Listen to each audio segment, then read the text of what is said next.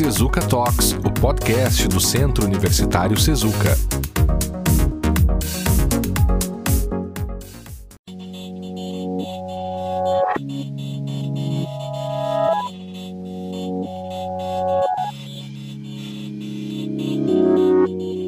Sejam bem-vindos e bem-vindas ao episódio número 46 do Sezuka Talks, o podcast do Sezuka, gravado em 23 de maio de 2022. O nosso objetivo é realizar um diálogo entre os cursos, trazendo temas que permitam um enfoque interdisciplinar.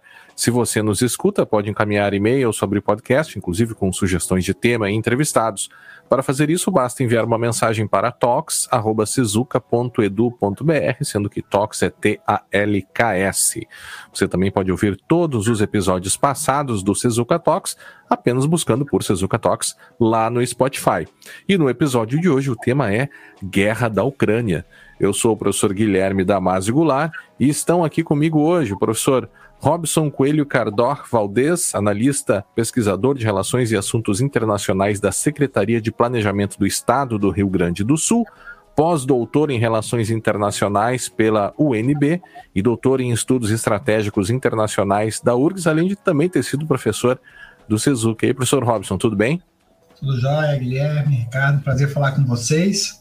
Uh, mais uma vez no Sezuca Talks sempre trazendo assuntos relevantes. Dessa vez, um super, é. super assunto que é a guerra na Ucrânia, né, com desdobramentos aí para a gente discutir por um bom tempo ainda, ainda que, a, que esse conflito, espero, termine o quanto antes, mas uhum. com certeza já estamos vivendo um outro, um outro mundo, né? Estamos vivendo um outro mundo. Há quem diga que é, a gente pode estar vivendo, nesse momento, uma terceira guerra mundial, né? Historiadores vão dizer daqui a 20 anos que a Terceira Guerra Mundial pode ter acontecido no, dia, no 24 de fevereiro de 2022. Não sabemos, né? Mas estamos vivendo um momento marcante na história.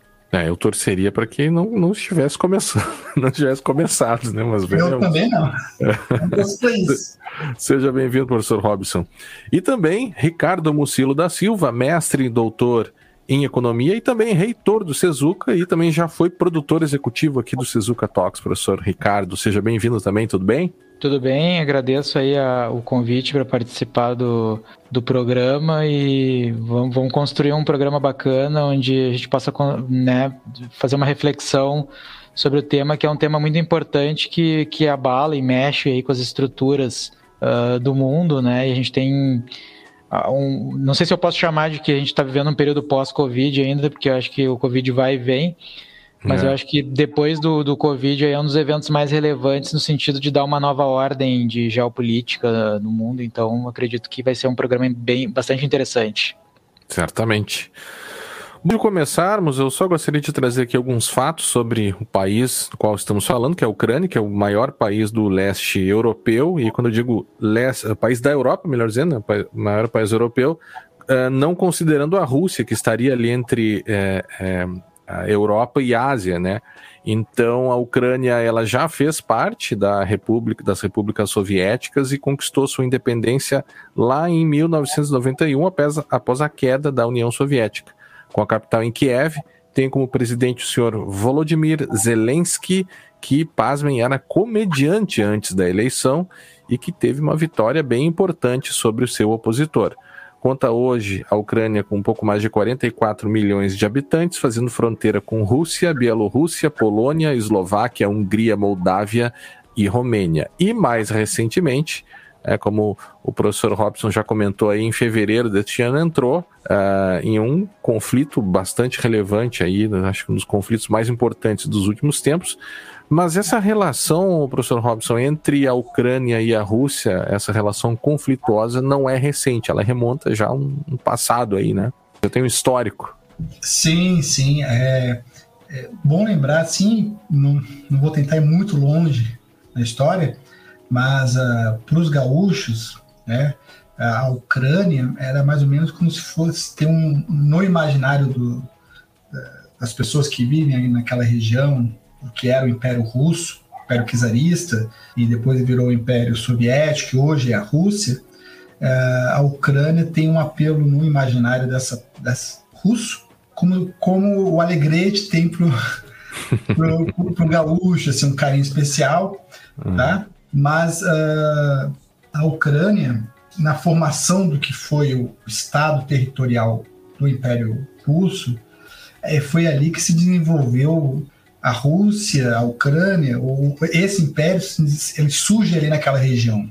Uhum. Vou lembrar que a Rússia ela é um, uma nação é, multinacional, são várias nacionalidades ali, tá? Uhum. Então você tem os russos, você tem os, os cossacos, você tem os, é, os ucranianos, uhum. uh, então você tem várias etnias, várias, várias nações que, que ao longo dos séculos, né, uh, se relacionaram ali e, e, essa, e essa, esse, essas fronteiras elas foram tomando formas e se desfazendo ao longo de todo esse processo. E as pessoas continuaram. E os imaginários coletivos de cada uma desses, dessas nacionalidades construíram interpretações próprias do que, que seria cada uma dessas nacionalidades. Uhum. E aí se insere a Ucrânia. Né? Então, para você ter uma ideia, hoje se a gente fala, por exemplo, na Finlândia e na, na Suécia, que vão agora estão querendo entrar na OTAN, a Finlândia e a Suécia, em algum momento, fizeram parte desse Império Russo. Tá? Então, uhum. tudo ali está muito uh, intrincado. Tá? Uhum. Então, a gente e, e tem, então, nós temos um mundo eslavo e temos um mundo, vamos dizer, germânico ali naquela parte da, da Europa Oriental, né? fronteira ali com a, com a Ásia Central, vamos dizer ali, assim. Uhum. Então, o, a, a Ucrânia ela tem, ela passou durante todos esses impérios, né, é, tem um papel importante na, politicamente e economicamente na conformação política em cada um desses momentos. Tá? Uhum. Então, é, é, isso é importante ter claro, porque quando o presidente Vladimir Putin, né, na véspera, fez aquele, aquele discurso e deu a sua visão do que, que seria a Ucrânia, qual que seria o papel da Ucrânia, ou o que, que seria a Rússia pós-soviética em termos territoriais, ele fez questionamentos, ainda que discutíveis do ponto de vista do direito internacional, são, são argumentos que uh, podem ser levados em consideração a partir dos argumentos que são dados ali. Uhum. a história ela é feita também a partir do ponto de vista de quem conta a história. Uhum. Está relatando a história e de quem, enfim, há várias, várias abordagens.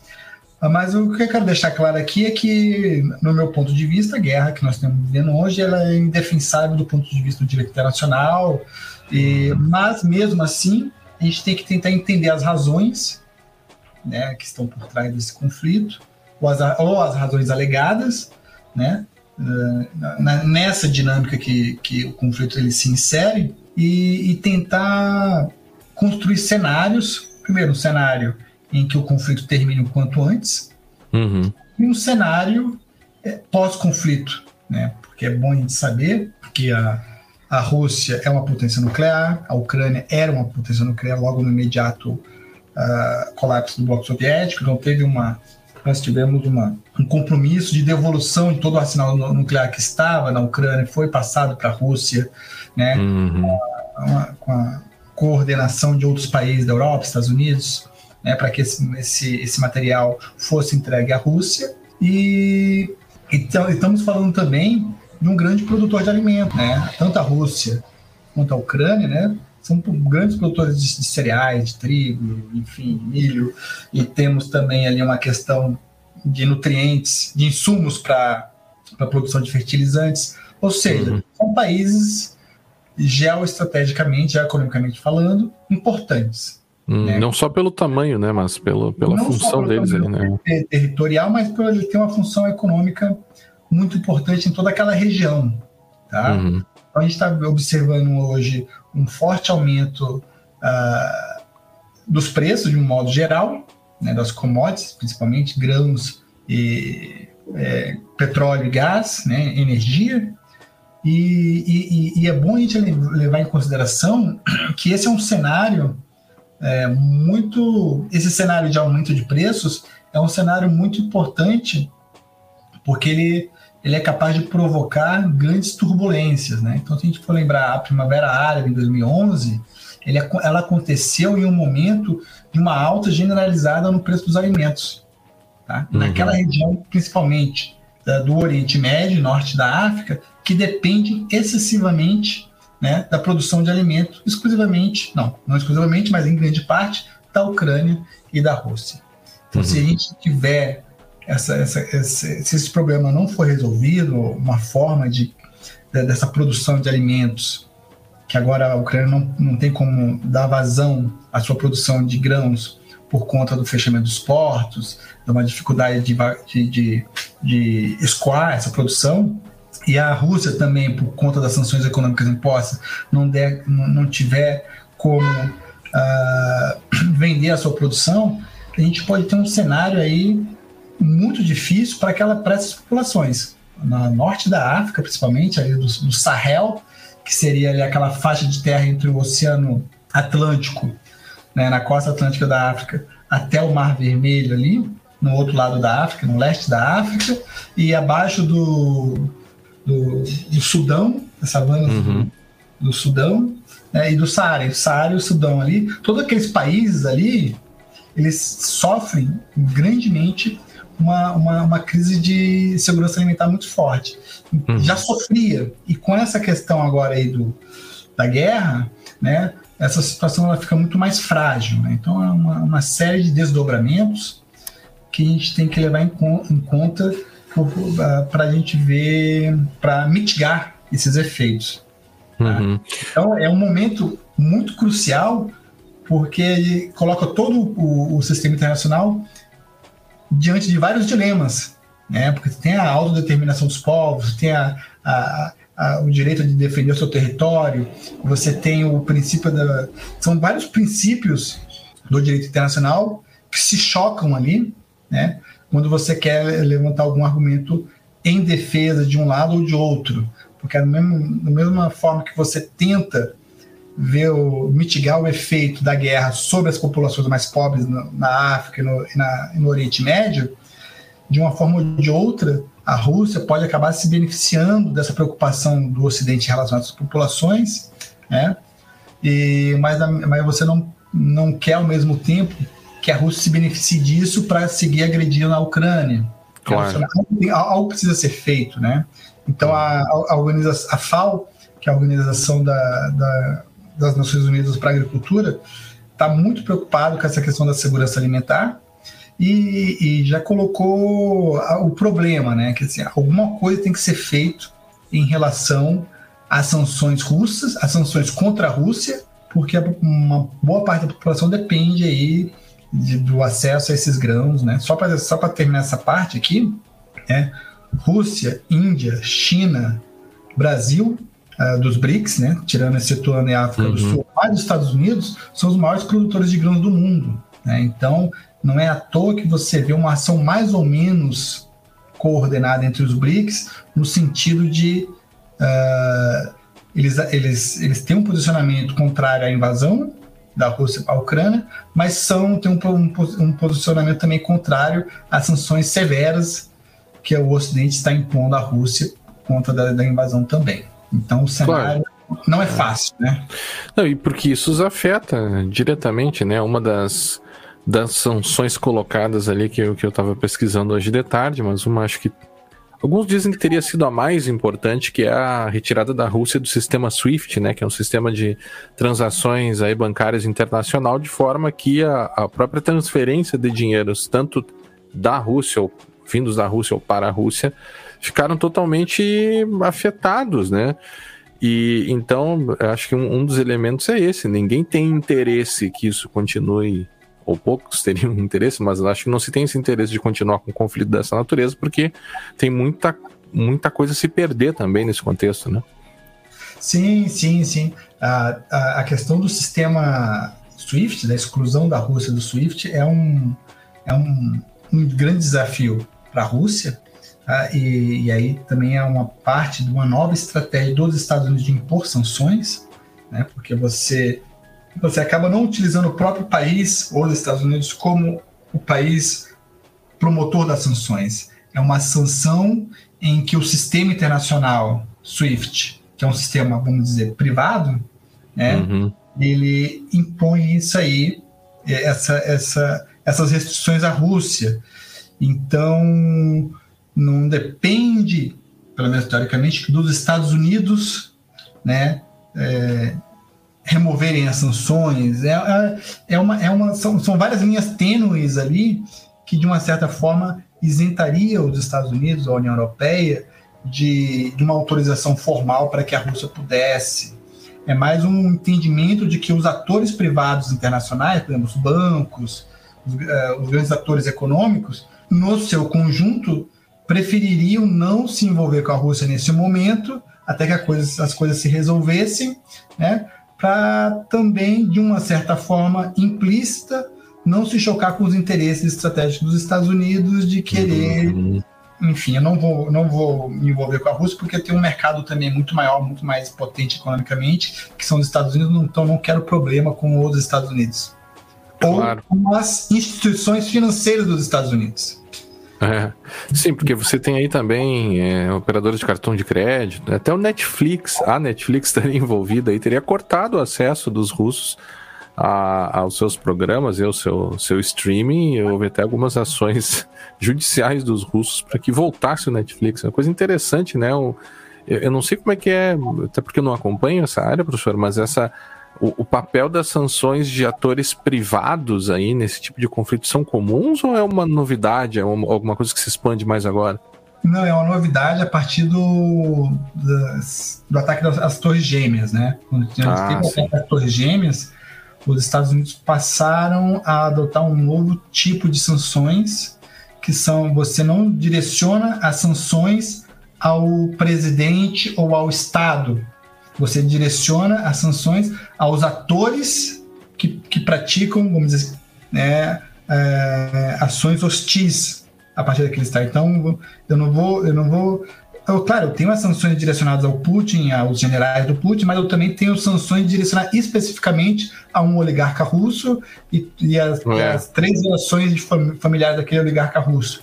Então, todos as, os negócios que aquela família uh, tiver envolvida, né, aqueles, aqueles empreendimentos privados daquele oligarca russo está proibido de, de utilizar o sistema SWIFT, por exemplo. Uhum. Então você vai procurando pontualmente né, esses, esses, esses atores que, não, que teoricamente não seriam atores estatais, mas que, de acordo com a inteligência dos países da Europa e Estados Unidos, estariam atuando né, ou poderiam atuar em prol do Estado russo, na, na estratégia russa de, de, de, ingerência em outros países ou, de, ou da própria guerra.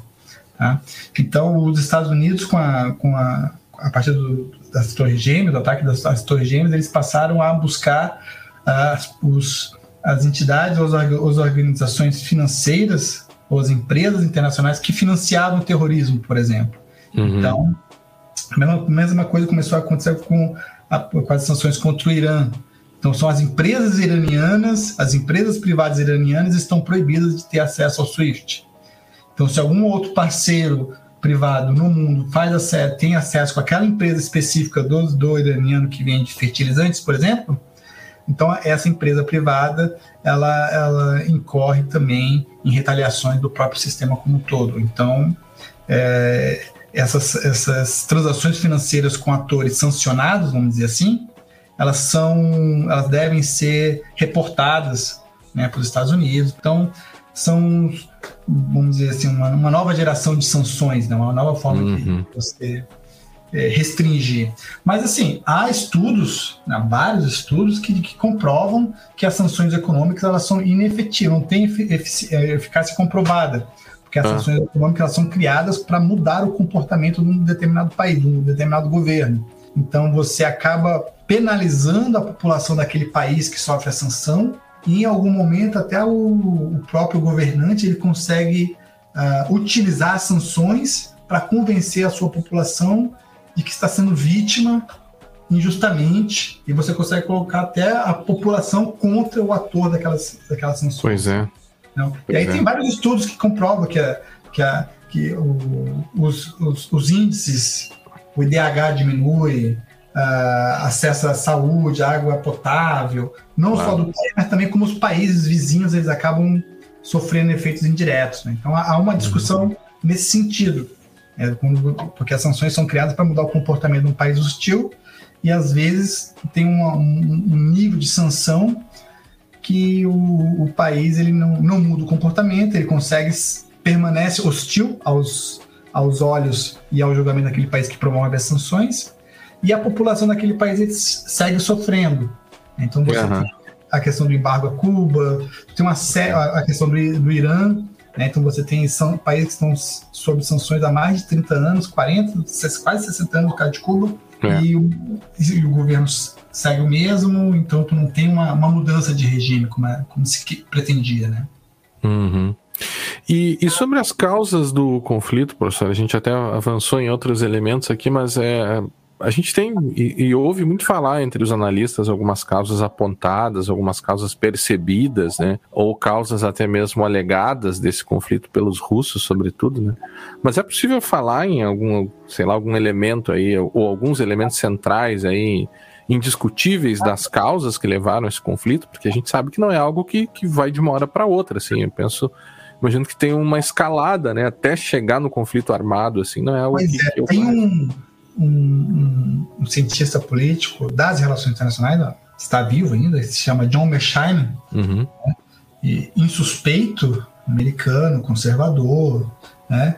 E que ele lá em 2015, 2014, ele, ele já dizia o seguinte: a, a Rússia é um país diferente, a China é um país diferente. Assim, eles não e quando ele fala que é diferente, é nem para pior nem para melhor, nem para melhor. São só sociedades diferentes e que cresceram, se desenvolveram a partir de valores distintos do que o Ocidente se acostumou a, a lidar ao longo do seu desenvolvimento mais recente dos últimos 100 anos, vamos dizer. Então, uh, enquanto hoje ele, ele faz uma, uma, expressão muito jocosa, ele fala assim, enquanto hoje nós somos ocidentais, e descolados, vamos dizer assim, somos né, a, geração do século dos anos 2000, China e Rússia se orgulham de estar nos anos 1900 ainda, porque a ideia para eles de desenvolvimento ainda é mais ou menos um contexto de poder, né?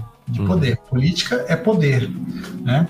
Então ele nos Estados para os Estados Unidos ele, ele usava uma metáfora mais ou menos assim ele para os Estados Unidos para tratar com a Rússia sabendo que a Ucrânia é como se fosse um estado tampão entre a Europa né, e que dividia a Rússia da Europa ali mais ou menos a porta de entrada uhum. né, para os Estados Unidos seria interessante por exemplo você jogar com ele usa essa analogia como se fosse uma granada de democracia. Então você chega lá na fronteira, joga uma granada de democracia lá dentro, deixa aquela granada explodir, alguém vai gostar daquela coisa de democracia, né? E independentemente da revolução que ocorra ali, se tiver um, um, um governo eleito pró-democracia, muito provavelmente aquele governo eleito vai ser um governo simpático aos Estados Unidos e às ideias democráticas. Então, os Estados Unidos ele brincou muito com isso né? Então, uhum. só que a Ucrânia é diferente, porque do outro lado da fronteira tem a Rússia, que ao longo desses da década de 80 viu, né, principalmente a partir do, do colapso da União Soviética, viu o expansionismo da OTAN. Aí é uma discussão aí de quando a, a Alemanha Oriental foi entregue à Alemanha, né, houve a unificação da Alemanha, havia uma preocupação muito grande da, da União Soviética de que a OTAN não iria se expandir para os países do leste europeu. E, e, e, o que há, na verdade, é um, um acordo uh, um acordo tácito, não escrito. Né? Mas há um, uma série de trocas de correspondências eh, de embaixadores, de diplomatas americanos, em que, que comprovam que houve essa, é, houve essa negociação, houve essa preocupação e houve um retorno de Washington dando garantias, não na forma de um tratado, mas disse não, entreguem à Alemanha Oriental que a gente quer, não há interesse, não há interesse da Europa, dos Estados Unidos nem da OTAN de expandir militarmente para os países, né? Isso lá em 88, 86, 88, não lembro mais aqui, uhum, uhum. mas foi quando da unificação da Alemanha. Tá? Então, essa, essa é uma coisa, uma, uma razão que os russos batem na tecla há muito tempo.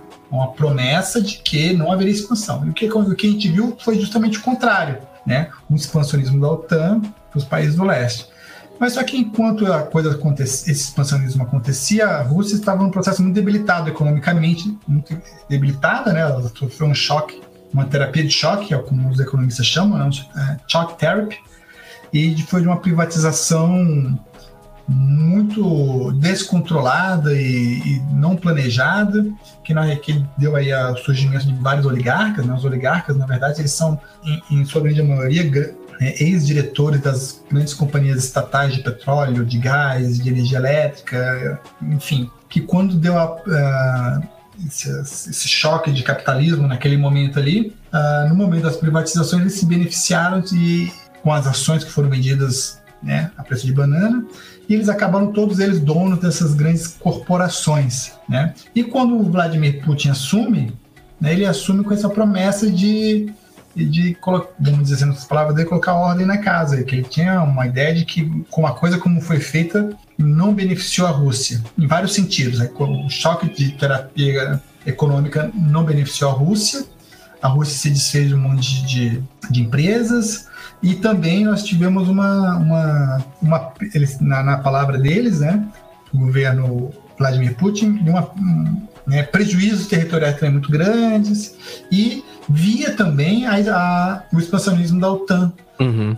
E aí, só que naquele momento não tinha como nem o exército estava assim desorganizado, as forças armadas muito defasadas militarmente, tecnologicamente, até que chegamos em 2014, 2008, não, em 2008, a OTAN faz uma, uma, uma proposta para Geórgia, uhum. um convite para a Geórgia e para a Ucrânia de, para entrar em OTAN. Né? E naquele mesmo ano, em agosto daquele 2008, a Rússia prontamente disse: não, não, a gente não concorda com, esse, com essa proposta, né? E a Geórgia insiste e nós temos a invasão da Rússia na Geórgia. Uhum. E ali foram um contratempo que nós tivemos ali e a, a Geórgia voltou atrás.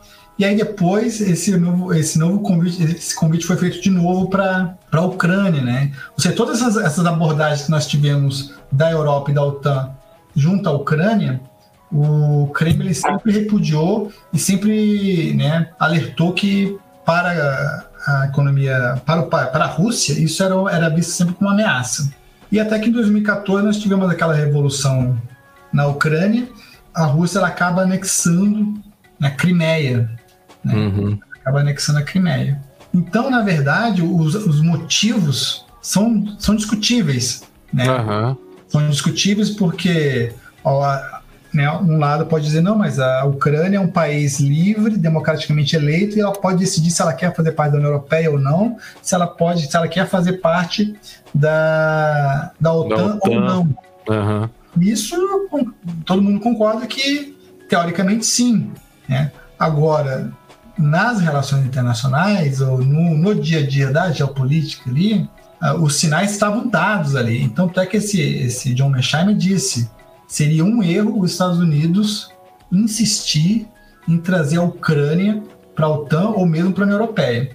Até porque a, Ucrânia, se a, gente, for pegar o índice de democracia, de qualidade de democracia da, da revista The Economist, né, a Ucrânia ela, ela aparece na, na classificação como um regime híbrido. Você tem democracia plena, aí você vai ter lá a Noruega, né, mais uns 14 países ali, democracia né, normal, você vai ter Estados Unidos, Argentina, é, enfim, mais uns 40 países. Uhum. Uh, aí tu vai ter um grupo de países ali, Brasil, e Argentina, Chile, enfim. E aí depois tu vai ter esses regimes híbridos que são democráticos, mas muito problemáticos e enfim.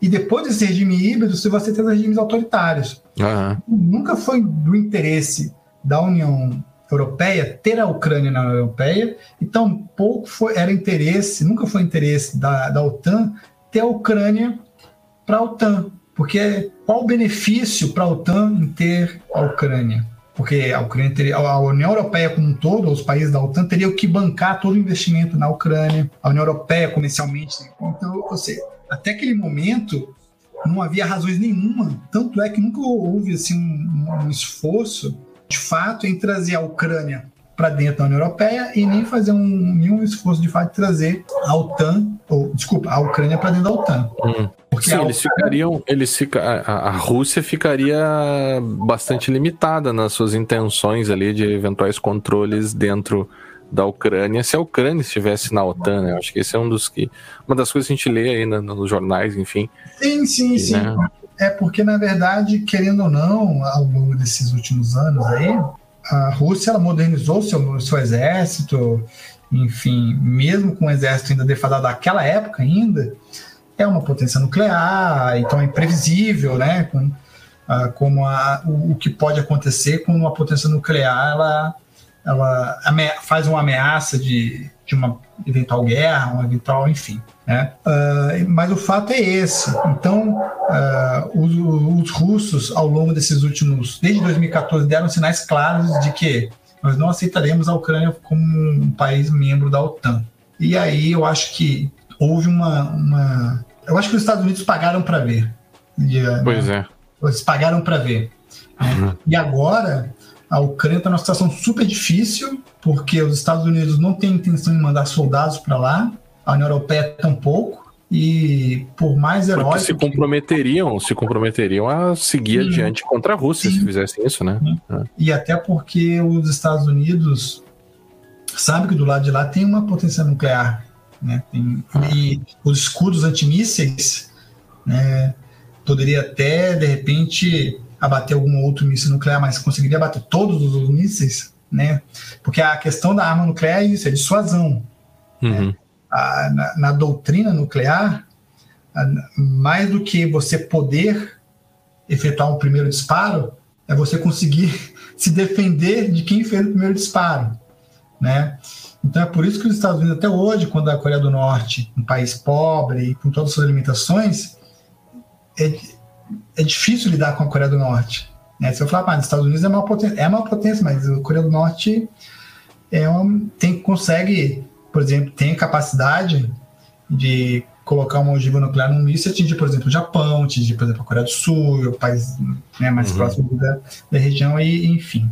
Né? Então a questão nuclear ela, ela se coloca como é, decisiva nessa, nessa questão da dissuasão. Tanto é que os Estados Unidos o presidente Biden falou várias vezes: se a gente entrar né, no conflito, vai ser a Terceira Guerra Mundial. Ele falou assim, em é. três ou quatro ocasiões. E de fato, por isso, os, a, na minha opinião, os ucranianos, o presidente da Ucrânia, deixou, não, não posso dizer que deixou, né? acabou se encontrando numa circunstância muito difícil, porque ele, vamos dizer, juntamente com a União Europeia e com os Estados Unidos, pagaram para ver, e agora os Estados, a Rússia ainda que seja uma, uma, uma invasão indefensável do ponto de vista do direito internacional, o fato é que ela invadiu, o fato é que ela destruiu todo o país, a infraestrutura do país, causou uma crise migratória violenta, é. milhares de famílias, milhares de pessoas estão morrendo, e, e, isso não tem mais como corrigir. As vidas humanas já se foram, o estrago já está feito, e aí você poderia. Aí, esse é o grande dilema. Se, uhum. se eu tivesse decidido voltado atrás e recuado, não quero entrar na OTAN, não quero entrar na União Europeia, será que isso não teria acontecido? Há alguns analistas que dizem que se que independentemente de entrar ou não, o Vladimir Putin teria invadido. Aí, aí isso eu já não sei, eu não gosto de usar esses, esses contrafactuais, quem gosta de usar uhum. contrafactual são os, os economistas neoliberais, que eles falam assim, ah, se não tivesse havido a, a Revolução Cubana, Cuba seria o país mais rico do mundo. Se não tivesse, né? Então não, não tem como a gente... Tudo poderia ter acontecido se a, se a, se a Ucrânia decidisse não ter entrado na OTAN e não ter entrado na, na Europeia, ou coisa do tipo. Os cenários são infinitos, mas uhum. o fato concreto é que eles insistiram nessa tese, nessa autodeterminação do povo ucraniano decidir se entra ou não na Ucrânia, se entra ou não na OTAN. E o fato é que a Rússia invadiu a Ucrânia e, enfim, causou um estrago tremendo. Né? E agora o que a gente está vendo é o que em relações internacionais a gente chama de guerra por procuração. A Ucrânia, war, né? uma proxy war. A Ucrânia, além de lutar para defender o seu território, tem que lutar também dependendo da ajuda dos Estados Unidos e da Europeia, porque Estados Unidos e a União Europeia também têm interesses na, na, agora na, na, na derrota da Rússia. Sim.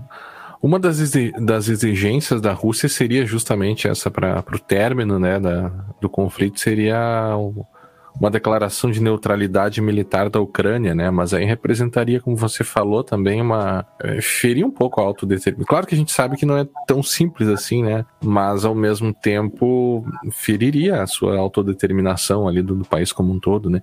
E esse elemento cultural que você falou antes, professor, acho que tem duas coisas aí que se comenta muito, né? Que seria uma, uma uma questão da Rússia, que ela estaria protegendo certos valores dos russos dentro da Ucrânia, né? E, e, e aí todo esse, esse mix né, desse componente cultural aí que às vezes aparece como um dos ingredientes do conflito. Esse é um ponto. E além de outras questões que vão envolver até grupos neo, neonazistas e separatistas e tal.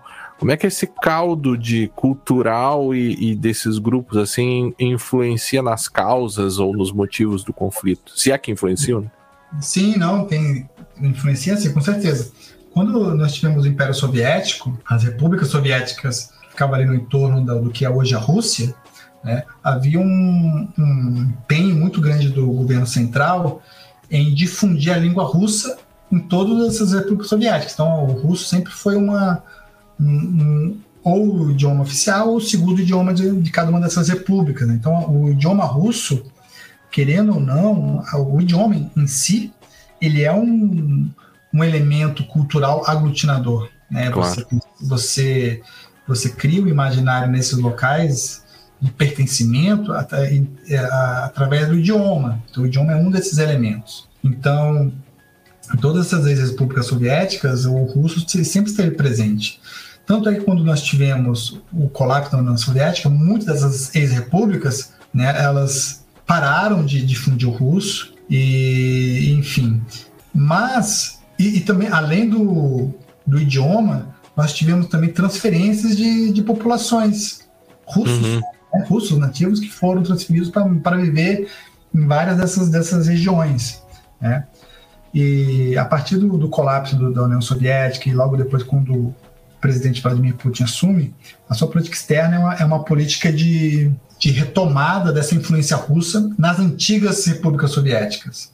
Né? Então, a aproximação econômica que a Rússia tem ainda com essas, o Cazaquistão, né, enfim, todas essas, essas, essas, repúblicas soviéticas, a própria Ucrânia, né, houve sempre um empenho do governo em promover o idioma russo, né, a volta, né, uma russificação ainda das populações que ainda moravam ali. Então a gente eh, ouviu histórias ao longo dessa guerra na Ucrânia de famílias russas que moravam ali. Então você tem ucranianos que têm parentes russos que moram do outro lado da fronteira. Então é, é uma coisa muito complicada ali, porque houve já esse processo, esse amálgama, né? Uhum. Do, do, dos russos, dos russos falantes, do, da cultura russa, com os ucranianos, então tem para ver famílias russas chorando seus, seus familiares que estão morrendo na Ucrânia, né?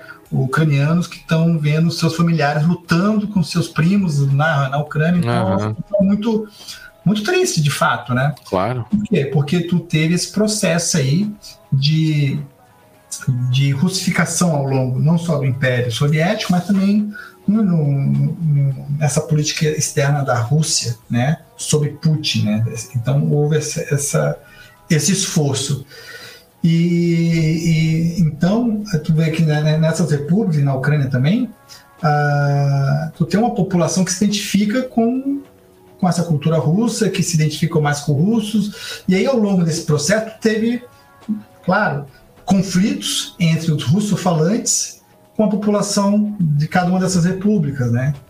Então, no caso da, da Ucrânia, tu tem na, na, nas províncias de Lugansk e Donetsk, ali tu tem uma população majoritariamente russo-falante, culturalmente mais identificada com a, com a Rússia, né? E que acabam se tornando um elemento muito forte para que o, a Rússia, sob Putin, utilize este este argumento como um, um, um, argumento de defesa dos interesses russos, que são populações russas que moram em outros países. Né? Uhum. Então, essas estratégias são utilizadas em muitos, por muitos países. Por exemplo, Israel eh, oferece, dependendo das circunstâncias, ali, a cidadania israelense para quem é judeu, por exemplo. Então, vários países utilizam de vários né, uh, instrumentos para você, de alguma forma, uh, ter um, um, um, poder demográfico, vamos dizer assim, né, que auxilie em algum, em algum momento, em algum motivo, a sua política externa. Isso é uma, é uma ideia até para legitimar também o conflito, né? Dar uma legitimidade no sentido de proteção do cidadão russo, vamos imaginar assim. Uhum. Essa é, é, um, é, um, é uma ideia que está por trás disso, na verdade. Sim, sim. Você pode legitimar isso domesticamente. Na Rússia, você fala, não, nós estamos numa operação. Exato, especial, conseguiu o apoio local, né? O apoio é, da comunidade, da, fala, da população. para defender os russos que moram na Ucrânia, que vivem, que estão sendo subjugados por um regime nazifascista ou algo do tipo. Tá? Uhum. Então, uh, tu tem essa, esse, esse apelo.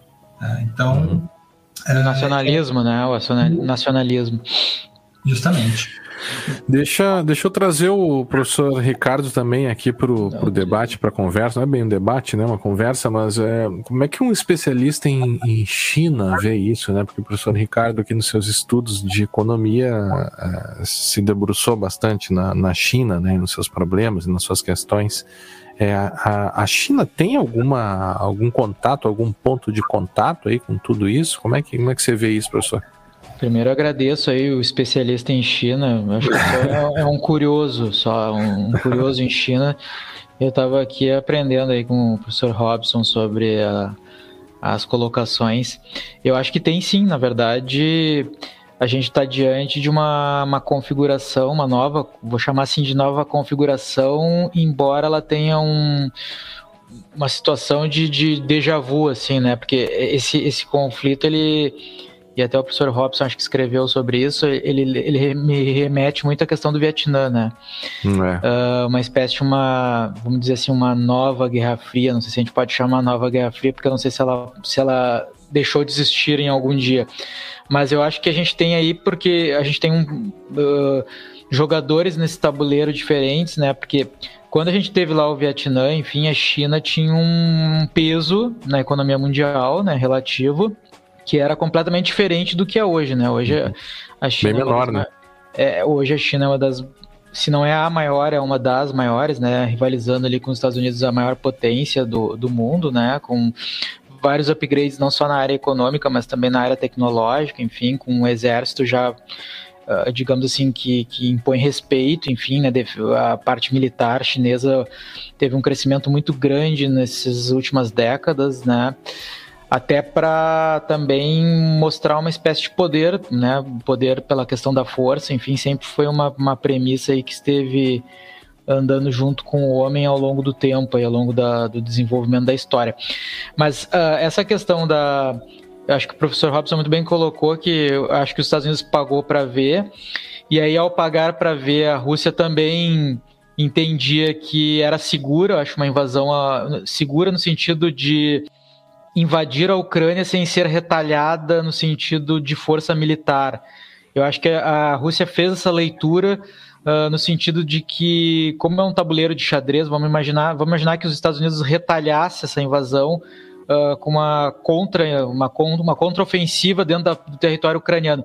Isso certamente, primeiro, tem toda a questão nuclear aí que o professor Robson muito bem levantou, mas mesmo se não tivesse um movimento dos Estados Unidos uh, uh, nesse território também geraria um desconforto na China, né? na, na potência China e como que ela, ela se percebe dentro daquele, daquela região como uma liderança não mais só regional, mas uma liderança mundial, uma movimentação de um exército, vamos imaginar assim, que poderia colocar em risco alguma soberania ou não do país. Então acho que a China ela é uma espécie de de ator importante que está por trás, tanto que a postura chinesa no, no, início foi meio dúbia, né? Não se sabia muito bem se a China estava apoiando a Rússia ou, ou, ou uh, reprimindo, ou tipo. É, não ficou claro exatamente no primeiro momento. Depois a, a, Rússia, a China se declarou legitimando a invasão da Rússia, depois houve um pequeno recuo, então é, é, não está claro assim no tabuleiro geopolítico uh, se a China é contra ou a favor. Me parece que a China ela tem uma postura um pouco mais independente, mas entende que uh, a postura americana uh, de expansionista na região já não é muito bem-vinda. Então, se a gente comparar lá no sentido do na época do Vietnã, na época do Vietnã, os Estados Unidos sentiu a vontade de mandar tropas, enfim, declarar guerra lá contra o Vietnã do Norte, um conflito aí que gerou uh, vários mortos por, por anos. Né? Nesse momento, então, eu acho que os Estados Unidos se sente mais constrangido no sentido de que essa movimentação naquela região uh, seria como pisar num campo minado, entendo eu. Uh, mas eu acho que essa situação ela tá, tá bem longe de ser resolvida, né? Uh, já foi declarado que essa guerra ela tende a ser um pouco mais longa do que a gente pensava, exatamente porque existe essa, essa ideia de transformar, parece, a Ucrânia num novo Vietnã, onde qualquer movimento em falso ali pode gerar um desconforto para uma potência ou para outra, no sentido de que o conflito pode ficar maior do que ele já está. Né? Essa é a grande questão, que esse, acho que esse é o grande temor, principalmente da Europa. Além disso, a gente tem toda a questão energética, que a Rússia fornece energia para a Europa. A Europa é dependente, Gás, né? é dependente uh, da Rússia hoje, né? E aí também fica essa, essa questão de você uh, está se posicionando contra um fornecedor de um insumo que você precisa muito. Então também existe muito essa questão de uh, o que sai para a retórica da mídia, né, o que sai para explicação interna ou não, e até que ponto se vai dentro desse conflito. Então, me parece que esse conflito ele está um pouco mais estagnado agora, exatamente por essa esse jogo, essa plasticidade de poder, onde você pode ir até certo ponto, mas você também não pode demonstrar para a sua sociedade que você está uh, ah, perdendo o conflito, né? Acho que seria uma humilhação muito grande, por exemplo, a Rússia se retirar agora da Ucrânia, depois de ter feito todo esse movimento para o próprio povo russo, no sentido de soberania. E a Rússia tem essa questão também do passado de recuperação da ideia da União Soviética, né? Uh, uhum. Daquele poderio bélico, né, que, militar bélico que tinha, expansionista naquele período da União Soviética. Então isso mexe também com a questão do, uh, do passado né, do país, enfim, da questão expansionista do país que, que teve nesse período da União Soviética. Por outro lado, também uh, uma derrota da Ucrânia representaria, acho que uma digamos assim, uma derrota para o Ocidente, e aí quando a gente fala Ocidente, a gente está falando dos Estados Unidos e Europa também. Então é um conflito que está estranho, sinceramente, a gente olha no, no mapa, eu acho que a gente fica meio cético em relação a uma terceira guerra mundial, mas depois do, da pandemia, eu acho que depois que a gente passou pela, pelo Covid, eu acho que tudo, tudo, o que me contarem agora eu acredito, né? Porque é. se me contassem que haveria uma pandemia, que nós ficaremos em lockdown, enfim, uh, lá em 2019, 18, eu diria que isso seria uma, é um filme de ficção científica de Hollywood, né? Mas uh, com como essa, esse conflito é um conflito estranho né, nesse sentido, de que a gente não sabe muito bem onde é que pode e vai parar isso, a gente torce que haja uma espécie de uh, acordo, vou chamar assim, do, como se fosse aqui no, como teve aqui no Rio Grande do Sul na Revolução Farroupilha, né, do Poncho Verde, em que, em que quem perdeu a, a guerra a, a, comemorou como se tivesse ganhado a guerra, que foi no caso uh, aqui no Rio Grande do Sul, uhum. o povo gaúcho comemora, né, a Revolução Farroupilha, na verdade a guerra a guerra que a gente perdeu, né, que Perdida, finge, né? Que, é. finge que a gente empatou e comemora como se tivesse vencido, que é mais ou menos isso que acontece. Então talvez essa seja a saída do, do conflito, essa essa espécie de tipo ninguém perdeu, né? Todo mundo ganhou e ninguém ganhou, todo mundo perdeu, mais ou menos isso. Uhum. Então essa, esse é o sentimento que eu tenho em relação a isso. Hum. O, esse artigo que você falou, professor Ricardo, do, do professor Robson, foi o vietnamização, não, vietnamização do conflito da Ucrânia e o risco de colapso do bloco europeu. E aí a pergunta que é, há um risco, se ainda vê depois do acontecido, professor, esse risco do colapso do bloco europeu? Olha, uh, eu acho meio difícil tá, o colapso do bloco europeu, porque esse artigo eu escrevi lá em 2015, né? Uhum. Então, naquele momento em que a, a Rússia ela invade, já tem a revolução em, em 2014, um ano depois, tu tem a crise, já está Aí tu tem a. O professor já era um visionário nessa época. É, já, tá prevendo o futuro. Aí tu tem a, a anexação da Crimeia. Isso já, já, havia, já havia acontecido uma invasão, né? É, Mas não nessa, nessa mesma proporção. Nessa mesma proporção. Mas os grupos separatistas no Donbass continuavam. Agora está agora tá, tá deflagrado, né? Mas o, então o que, se, o, o, que se tinha naquela época era o, o risco, era também o risco que o, o próprio John Mearsheimer colocava ali. Porque assim, o, do, o risco do bloco europeu é assim, por que é que estamos brigando pela Ucrânia? O que, que a Ucrânia oferece para a União Europeia? Então, porque sempre há, há uma assim, ó, vamos anexar, a, a, algum país vai aderir à União Europeia, o que, que esse país tem a oferecer? O que, o que a União Europeia, no seu conjunto, vai ganhar? Então, naquele momento, era uma discussão assim, né, absurda, tanto é que naquele momento ali o Sarkozy já tinha até, até proposto que a União Europeia reconhecesse já a Crimeia como um território russo. Porque assim, não fazia sentido a União Europeia ficar uh, discutindo aquilo ali. Né? Tipo assim, claro, isso nos bastidores ali da, da do jogo de poder ali, né? nos bastidores. Mas o que a gente tem visto, na verdade, é uma, uma tentativa. Uma, a União Europeia se, se, se coloca hoje de forma coesa contra a invasão, né? Mas, bem da verdade, é que assim, a União Europeia, ela, ela, é, ela tem muita influência dos Estados Unidos.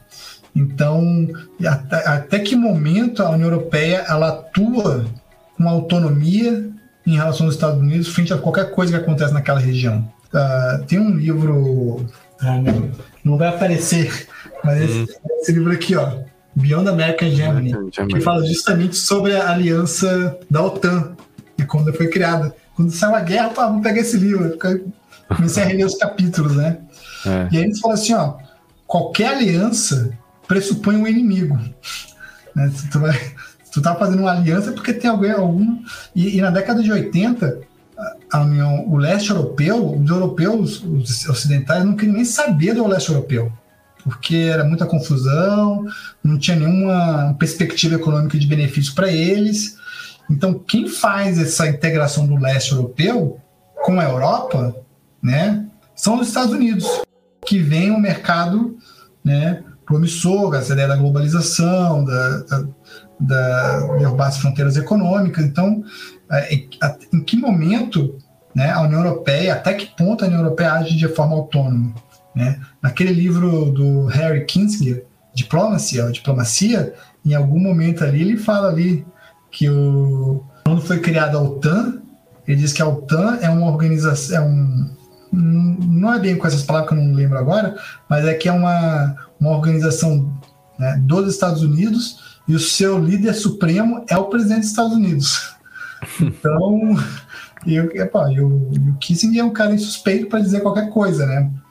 Então ele, então é isso, tá? Até, até, que ponto a União Europeia, desde o pós-guerra, atua com autonomia para decidir o que ela faz em benefício deles mesmos? Né? Hum. Quando, quando tivemos a, a crise da, da, da, econômica na, na, na Grécia, né, todo mundo falou: ah, a Grécia vai sair, a Grécia vai sair, a, a Alemanha queria, não, não, não, não queria bancar todo aquele déficit da Grécia. E aí acabou bancando e a Grécia permaneceu. Até que ponto isso foi uma decisão da própria União Europeia ou foi também uma teve que é, haver uma consulta com os Estados Unidos para que aquela que a Grécia não saísse, né? Uhum. Então assim, hoje que a gente vê a, a, Europeia, a União Europeia está coesa, né? Tu vê a, a OTAN também está coesa, mas porque as coisas foram, foram acontecendo no calor do, dos acontecimentos. Né? Agora tu vê a OTAN, a Finlândia, a Suécia querendo fazer parte da OTAN. Então muita gente fala assim, ah, o Putin queria, estava com medo da OTAN, a OTAN agora está mais forte do que nunca. Uhum. Né? Mas assim, a OTAN não está mais forte só porque a Finlândia e a Suécia entraram. É que, né? na verdade, o Putin fez uma espécie de propaganda da OTAN, né? É. Como, como o conflito uh, girou muito nesse temor da, da Ucrânia aderir à OTAN, me parece que aí, se isso causou uma reação tão grande, é aquela, aquela ideia do, do, da intenção reversa, né? deu uma espécie de propaganda ao topo. Então é super importante estar notando. É uma brincadeira, obviamente, mas, uhum. mas, é, mas é verdade na questão de, uh, de entender de que ser membro da OTAN hoje pode trazer uma proteção, enfim, né? Acho que essa é a leitura que se faz dos outros países, enfim, já que despertou um, um digamos assim, uma, uma uma situação de força tão grande o fato de um país uh, estar pleiteando entrar na OTAN, né? É, agora, agora uma coisa que a gente tem que entender, tentar pensar assim num desfecho, é que o, que o Ricardo colocou uma coisa interessante aí, que é, todo mundo vai querer sair como vencedor dessa guerra. Mas o, mas o, o perdedor a gente já sabe que é a Ucrânia, né?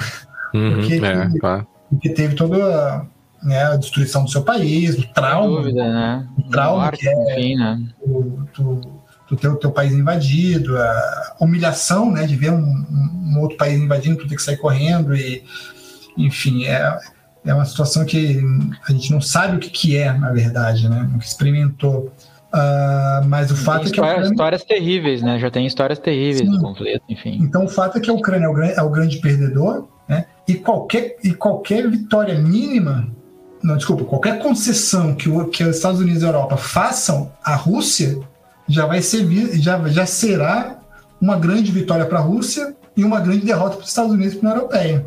Porque mostra o seguinte, que mesmo os Estados Unidos sendo uma grande potência militar, que é a única que faz frente, faz rivalidade ao, no mesmos, nos mesmos patamares a Rússia e a União Europeia e a OTAN junto, não conseguiram fazer frente a um único país que é a Rússia. Então, uh, na verdade, quando a, o, a Rússia invade a Ucrânia, eles colocam todo o Ocidente na defensiva. Porque é quase assim, ó, invadir. Agora, o que vocês vão fazer? Uhum. A resposta agora está tudo do Ocidente. O Ocidente está fazendo sanções, nós tivemos uma desvalorização do rublo lá no começo, mas logo depois do rublo já voltou no seu nível pré, pré-invasão. Ou seja, né, então a mãe de todas as sanções não, não conseguiu né, provocar todo aquele desastre econômico que todo mundo estava imaginando que aconteceria. Né? Uhum. A questão do SWIFT, já havia outros experimentos acontecendo com a China, com os países da região, para a criação de um sistema de pagamentos né, paralelo ao SWIFT. E está acontecendo. Assim, não tá, as transações que a Rússia vem fazendo, né, o, o, o sistema de pagamentos com a China está acontecendo paralelamente ao SWIFT. Então está havendo algumas, algumas formas de, de contornar essas sanções. Senhores, é, o tempo passa muito rápido quando a conversa é boa, não parece, mas a gente já está aqui há uma hora e dez praticamente conversando. E eu gostaria de, além de agradecê-los pela presença e pelas participações especiais, deixar alguns minutinhos finais para vocês darem o, o encerramento aí de vocês, eventualmente falar alguma coisa que não, não tenha sido perguntado, enfim, e dar de fato as considerações finais de cada um. Eu acho que uh, Primeiro, agradecer mais uma vez a possibilidade de participar desse, desse programa com esse assunto tão importante, né? E, e, e, e colocar assim que é muito, é muito duro, eu acho, participar uh, no sentido de estar tá debatendo isso, isso, embora seja um assunto uh, importante, muito duro, muito lamentável a gente estar tá debatendo uma guerra, né? Sobre uma guerra logo após esse período tão sombrio da história da humanidade, que foi o, o período que ainda não terminou, né? Que é o período do, da pandemia do Covid, né? Uhum. Uh, lembro que quando começou a, a, a, começou a pandemia, eu me lembro que o pessoal dizia que a humanidade ia sair mais evoluída, eu acho que era isso que dizia. Melhor, né? Melhor, é, depois desse, desse, dessa grande experiência do Covid, né? Que na verdade a gente viu que na verdade, a, a humanidade não aprendeu absolutamente nada com a história do Covid. Tanto é que, logo num primeiro momento que as vacinas começaram a fazer o seu efeito esperado de redução da mortalidade, estourou um conflito então armado entre dois países vizinhos, extremamente violento e que já causou destruição e mortes. Então, é, é bastante triste né, uh, estarmos discutindo esse tema, embora ele seja uh, interessante no sentido de tentar entender o que, que, está acontecendo no mundo e a nova reconfiguração geopolítica, né, que a gente está vendo uhum. aí. Eu acho que esse conflito ele é um conflito em aberto ainda, não, não dá para cravar o que, que vai acontecer exatamente, e, isso é o mais preocupante.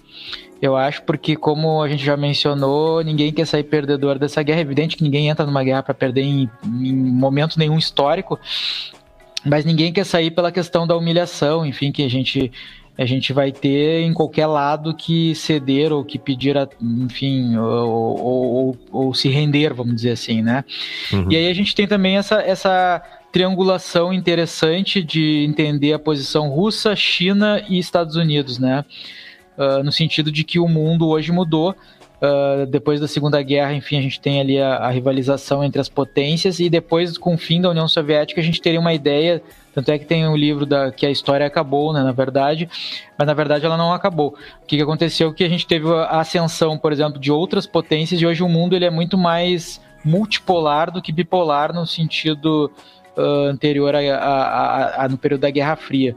Então a gente não sabe exatamente o que, que vai acontecer nesse conflito e, e, as consequências elas podem ser graves no momento em que essa guerra passar a ser de uma guerra entre fronteiras, de repente com envolvendo mais potência. A gente tem que lembrar que a Primeira Guerra Mundial começou mais ou menos assim, a Segunda Guerra Mundial começou mais ou menos assim, e a Terceira Guerra Mundial talvez, tomara que não, este, que não, não, não aconteça, pode começar assim. E aí também a gente está falando de um outro tipo de guerra, uma guerra cibernética, uh, com outras armas, enfim, outro tipo de, de, uh, de retaliação, enfim. De frentes, né, inclusive. É, de frentes que a gente ainda não, nem dimensiona e não faz nem. Uh, não tem nem como dimensionar nesse momento, tomara que não aconteça uh, nessa questão. Então, a gente tem que observar, tomara que o conflito se encerre meio com um acordão entre os. um acórdão, desculpa, entre os dois. Uhum. Os dois lados, enfim, que a gente tenha um segmento, mas é fato que, independente do que acontecer, irá ficar uma, uma rachadura muito grande entre os países, né? Uh, e a gente teme sempre que essa fissura ela, ela venha abrir no futuro de outra forma, assim como já aconteceu na história da humanidade em tempos recentes, no século passado. Perfeito. Professor Robson. Queria agradecer o convite do Guilherme, do Ricardo, sempre um prazer falar com o pessoal do Sezuca. Tá? Tenho um carinho muito grande pelo Sezuca, adorei ser professor do Sezuca e, e essa experiência que eu tive no Sezuca me transformou, de algumas, sem dúvida alguma. Uh, eu sobre essa guerra, o Ricardo falou aí dos, da questão da pandemia e realmente a gente está num momento muito ruim. Mas o que a gente vê, na verdade, um dos, um dos desdobramentos que eu tenho observado e escrevi algo assim nesse sentido, é que a gente está passando a pandemia e a guerra é, são dois movimentos, dois processos que estão é, convergendo convergindo para um processo de uh, desglobalização do mundo. Quando teve a pandemia, a gente viu que todo mundo, todo mundo era dependente de a, a planta produtiva de saúde pública nos países, todas dependentes da, da China e, e da Índia, e ficou todo mundo né, esperando e correndo atrás de insumos, ventiladores, EPIs, essa coisa toda, e todo mundo começou a pensar em em reaparelhar seus sistemas de saúde pública no mundo todo, ou seja, um processo de projetos nacionais de desenvolvimento de um setor produtivo da economia.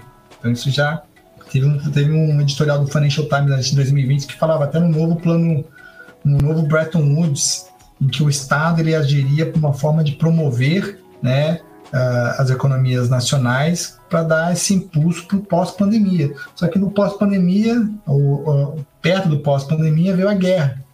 E aí, com a guerra, de novo, as pessoas, os países se viram diante de uma dependência extrema de alimentos, de fertilizantes, de energia de todos os tipos, de petróleo, enfim. E aí todo mundo buscando também, cada um desses países, principalmente os países mais ricos, né, é, diminuir essa dependência externa em setores estratégicos. Né? Na, durante a pandemia, a gente viu a questão dos semicondutores, dos automóveis, né, as plantas produtivas de automóveis, porque o a produção de semicondutores estava comprometida.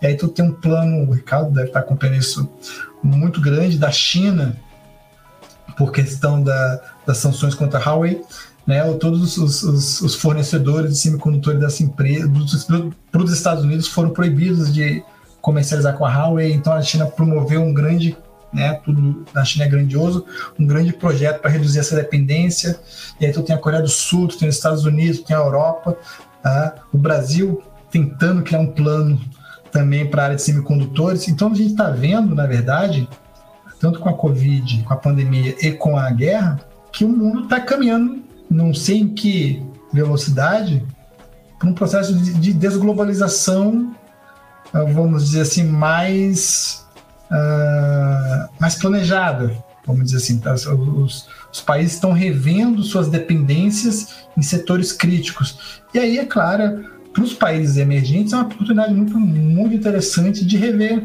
porque nós passamos aí quase 30 anos dentro de uma ideologia neoliberal em que o Estado ele foi, ele foi constrangido a não intervir na economia, a não promover nenhum tipo de, de ação empreendedora, né? E, então, estamos no momento em que a realidade se impôs e mostrou a vulnerabilidade dos países, principalmente dos emergentes, em várias áreas. Então, esse é um ponto. Tá? Agora, a questão da guerra, especificamente, uh, está em aberto, a gente não sabe como, ela, como, como será seu desfecho, mas, como eu disse no início da nossa conversa, nós já vivemos um novo momento, um novo mundo. Né? Um novo mundo em que, uh, por mais que os países desenvolvidos, Estados Unidos, União Europeia, Japão, uh, Canadá, né, o G7, eles tenham se destacado cada um no seu, no seu território e, e, domesticamente como países altamente desenvolvidos, com qualidade de vida, uh, quem está emergindo agora são, são os países do sul global. Né? Então, tem os países emergentes, com grande população, são países que têm um peso enorme na produção de alimentos, são mercados consumidores tremendos e estão em disputa. Né? Uhum. E, e, eles, e esses países, né, por exemplo, os BRICS, eles contestam justamente essa antiga ordem mundial, em que estava consubstanciada na ONU, na FMI, na Organização Mundial do Comércio, é, numa tentativa de reformular essas, veja, não é destruir essas, essas instituições, uhum. só reformular essas instituições para que essas instituições possam, né, ter em conta a necessidade desses países emergentes, que os países emergentes não são mais uh, uh, como dizer, figurantes, eles agora são protagonistas, ou pelo menos coadjuvantes importantes, né, no conjunto da comunidade internacional. Né? Então, é, o, desafio, o desafio tá, está dado, é um processo de desglobalização e um processo de contestação por parte desses países emergentes de que algo tem que ser reformulado no sentido de atender também a demanda dessas populações, que são as populações mais, mais fragilizadas numa série de, de questões aí de uh, educacionais, uh, de acesso a saneamento básico, enfim, uma, enfim, pessoas, são populações que estão realmente sofrendo, que sofrem né, dificuldades tremendas. Né? Então, uhum. acho que, que, é, que a situação é mais ou menos essa. Espero que a, que a guerra chegue logo a um, a um entendimento entre as partes, né? e que essas sanções elas sejam gradualmente uh, retiradas para que a Rússia, né, uh, o país, a economia desse país possa, não sei sobre qual, sobre qual comando, não sei se o Putin ainda vai continuar no comando do país, né? Isso é também uma pergunta, mas uhum. que a, o país ele possa, que, que é um país importante, que tem muito a contribuir para a economia. Poxa, a Rússia é um país que é avançadíssimo na, na, no setor aeroespacial, no campo científico, é. e que tem muito a contribuir. E a Ucrânia, e, e tomara que a Ucrânia também uh, possa voltar a ser reconstruída com a ajuda de todos. Aí, não, não sei qual arquitetura vai ser feita para que, que a sua infraestrutura possa ser reconstruída e sua economia possa ser restabelecida e os ucranianos possam voltar ao seu país. Claro, claro. Até porque as perdas de uma guerra e as vidas dos inocentes ali, que não tem nada a ver, na grande maioria, com, com nada daquilo, né? Ou com as causas daquilo, são os que mais sofrem, né? Crianças, uhum. né? idosos, né? Enfim. Essa é a parte também mais triste, até que a gente não falou tanto. É, o tema é tão interessante, né? Que faltaram coisas aqui, a própria professor Ricardo tocou rapidamente ali na questão do, da, da, da guerra, da, da, cyber, da cyberguerra, né? Da questão das. Da, das narrativas, das fake news. Acho que dá um outro programa só para falar sobre isso. Mas o, o professor Robson nos te, terminou trazendo, inclusive, uma tese. Eu acho que o senhor tem uma tese aí, viu, professor Robson? Dá para pensar em um outro doutorado aí para apresentar essa tese aí para o mundo, né?